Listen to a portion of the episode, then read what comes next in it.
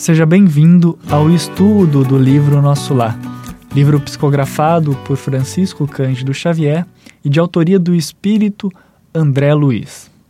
Falaremos hoje do capítulo 6, Precioso Aviso. O tema central que nossa bibliografia, link na descrição, nos convida a refletir é sobre a dor.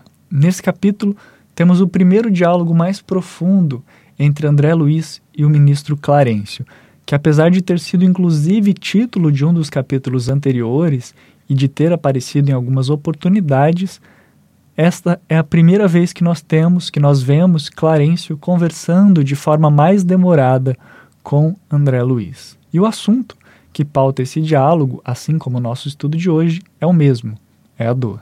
Leon Denis, pensador francês, nos diz em seu livro O Problema do Ser, do Destino e da Dor, da seguinte maneira: Tudo o que vive, cá embaixo, sofre.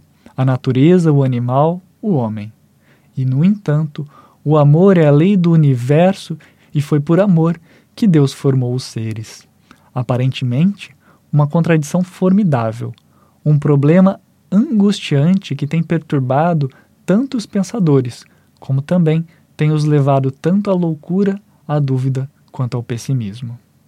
A dor segue todos os nossos passos, espreita a cada curva do caminho. E, diante dessa esfinge que fita com o seu estranho olhar, o homem se faz a eterna pergunta: por que a dor? Será que ela é, no que diz respeito, uma punição? Uma expiação, como alguns dizem? Será a reparação do passado o resgate das faltas cometidas? No começo deste sexto capítulo de Nosso Lar, Clarencio se aproxima questionando: Como vai? Melhorzinho? André Luiz nos diz que, obedecendo ao velho vício, começa e explica-se. Não posso negar que esteja melhor, entretanto sofro incessantemente muitas dores na zona intestinal, estranhas sensações de angústia no coração. Nunca supus que fosse capaz de tamanha resistência, meu amigo. Ah, como tem sido pesada a minha cruz. Agora que posso concatenar ideias, creio que a dor me aniquilou todas as forças disponíveis. E André continua, gasta mais alguns parágrafos falando sobre sua situação e como tem sofrido. Embora tenhamos vários textos que nos esclareçam a situação, inclusive alguns que já comentamos e lemos aqui nos capítulos anteriores, nesse momento, para esse diálogo, não vejo resposta melhor do que a Clarencio dá a André Luiz. A resposta do ministro é a seguinte: aprenda então a não falar excessivamente de si mesmo, nem comente a própria dor. Lamentação denota enfermidade mental e enfermidade de curso laborioso e tratamento difícil. É indispensável criar pensamentos novos e disciplinar os lábios. Somente conseguiremos equilíbrio abrindo o coração ao sol da divindade classificar os esforços necessários de imposição esmagadora, enxergar padecimentos onde a luta edificante só identifica indesejável cegueira da alma. Quanto mais utilize o verbo por dilatar considerações dolorosas no círculo da personalidade, mais duros se tornarão os laços que o prendem a lembranças mesquinhas o mesmo Pai que vela por sua pessoa, oferecendo-lhe teto generoso, nesta casa, atenderá aos seus parentes terrestres. Devemos ter nosso agrupamento familiar como sagrada construção, mas sem esquecer que nossas famílias são secções da família universal sobre a direção divina. Estaremos a seu lado para resolver dificuldades presentes e estruturar projetos futuros, mas não dispomos do tempo para voltar às zonas estéreis da lamentação. Amigo ouvinte, esse discurso de Clarencio continua, mas reflitamos sobre essa fala. Quanto tempo será que não gastamos em lamentações? Será que isso nos faz bem? O que Clarencio O que Clarencio e Leon Denis querem nos mostrar com suas falas é o seguinte: no fundo, a dor é apenas uma lei de equilíbrio e educação. Sem dúvida, os erros do passado recaem sobre nós, com todo o seu peso e determinam as condições do nosso destino. Somos esclarecidos também que, com frequência, o sofrimento é só um contragolpe das violações cometidas contra a ordem eterna, sendo o legado de todos deve ser considerado como uma necessidade de ordem geral, como um agente de desenvolvimento, uma condição do progresso. A dor não atinge somente os culpados em nosso mundo. Um homem honesto sofre tanto quanto o mal, e isso se explica pelo fato de que a alma virtuosa, sendo mais evoluída, é também, consequentemente, mais sensível. Admiramos o Cristo, Sócrates, Antígona, Joana d'Arc, mas quantas vítimas obscuras do dever ou do amor também tombam todos os dias e sobre elas lançam-se o silêncio e o esquecimento? Seus exemplos, no entanto, não ficam perdidos. Iluminam todas as vidas que testemunharam. Diversas almas nos ensinam que é pelo devotamento, pelo sofrimento dignamente suportado, que galgamos o caminho dos céus. E a história do mundo não é outra coisa senão a sagração do espírito pela dor. Como diz Leon Denis, sem ela não pode haver virtude completa nem glória imperecível. A dor física é, mais comumente, uma advertência da natureza que procura preservar-nos dos excessos.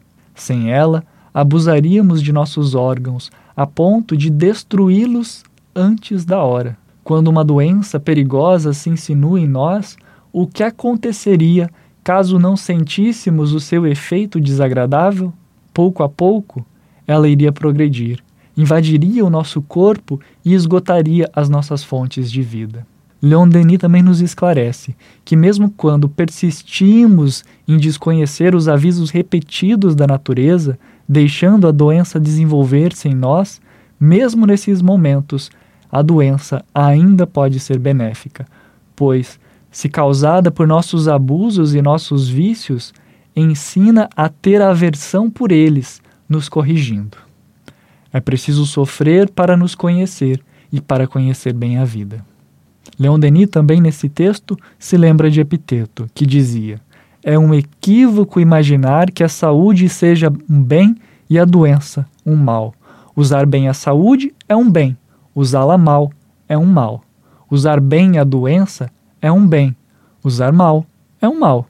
De tudo extrai-se o bem, até da morte.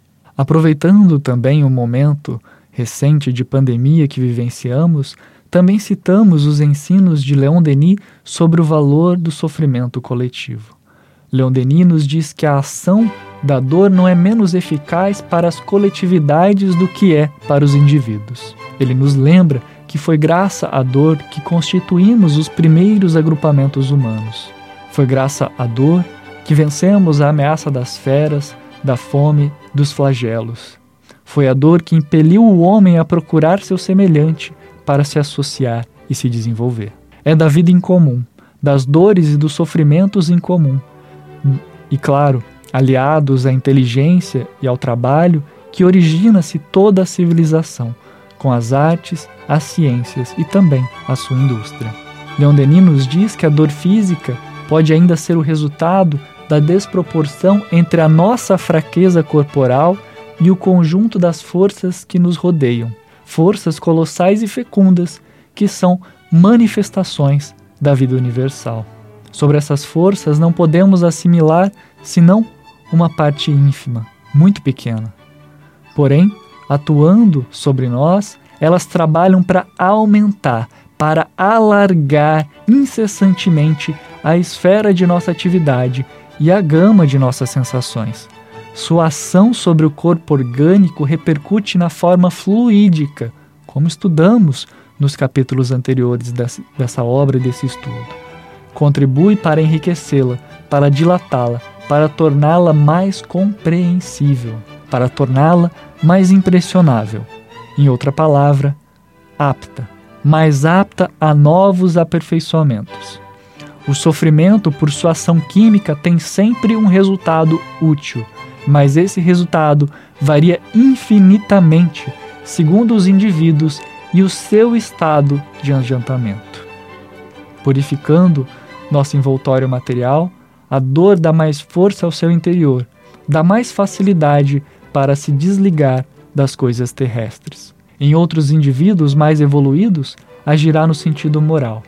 A dor é como uma asa emprestada à alma subjugada pela carne, para ajudá-la a desprender-se dela e elevar-se mais. E Leon Denis fecha o capítulo com uma fala que faz um paralelo direto com as narrativas de André Luiz e com todos nós que, vez ou outra, nos pegamos nesses momentos de lamentação. A todos vós que vos lamentais amargamente das decepções, das pequenas misérias, das tribulações que semeiam toda a existência. Vós que vos sentis invadidos pela lassidão e pelo desencorajamento, se quiserdes encontrar a resolução e a coragem perdida, se quiser aprender a enfrentar alegremente a má sorte, a suportar resignado o destino que vos cabe, lançai um atento olhar em torno de vós. Considere as dores tão ignoradas dos pequenos, dos desedados, os sofrimentos de milhares de seres que são homens como vós. Considere essas inúmeras aflições. Considere o cego privado da luz que nos guia, os paralíticos impotentes, corpos que a existência retorceu, enrijeceu, destruiu, que sofrem de males hereditários, e aqueles a quem falta o necessário. Pense em todas as vidas mornas, obscuras, doentias. Compare o seu mal, muitas vezes imaginário, à tortura que vossos irmãos passam. Ao fazer esse movimento, recupere a paciência e a coragem, e de vosso coração descerá sobre a massa humana, sobre todos esses peregrinos da vida que se arrastam abatidos pelo árido caminho, o sentimento de uma piedade sem limites e de um imenso amor. Amigo ouvinte, nosso estudo já está mais extenso que o normal mas acredito que essas reflexões são extremamente oportunas para o momento coletivo que vivemos. A dor nos traz muitos sentimentos. Porém, é importante lembrar que a dor não existe por acaso. A dor é uma ferramenta divina. Basta que nós optemos por aprender com cada situação, não só com as situações que nos causam dor, mas especificamente com elas. E refletindo sobre os ensinamentos de Clarencio, de André Luiz, de Leon Denis, que possamos não nos cairmos no caminho fácil da lamentação e de todos os sentimentos negativos que somente nos puxam para baixo, que apenas nos desmotivam, que nos colocam em uma maré de sentimentos negativos. Não deixemos que essa bola de neve continue. Busquemos as boas notícias, busquemos sim o aprendizado com essas más situações, mas em nenhum momento nos entreguemos, porque a luta está só começando e cabe a cada um de nós refletirmos sobre a nossa situação e buscarmos a motivação para continuarmos a vencermos. Muito obrigado a todos pela participação, pelo estudo, boa leitura e até o próximo.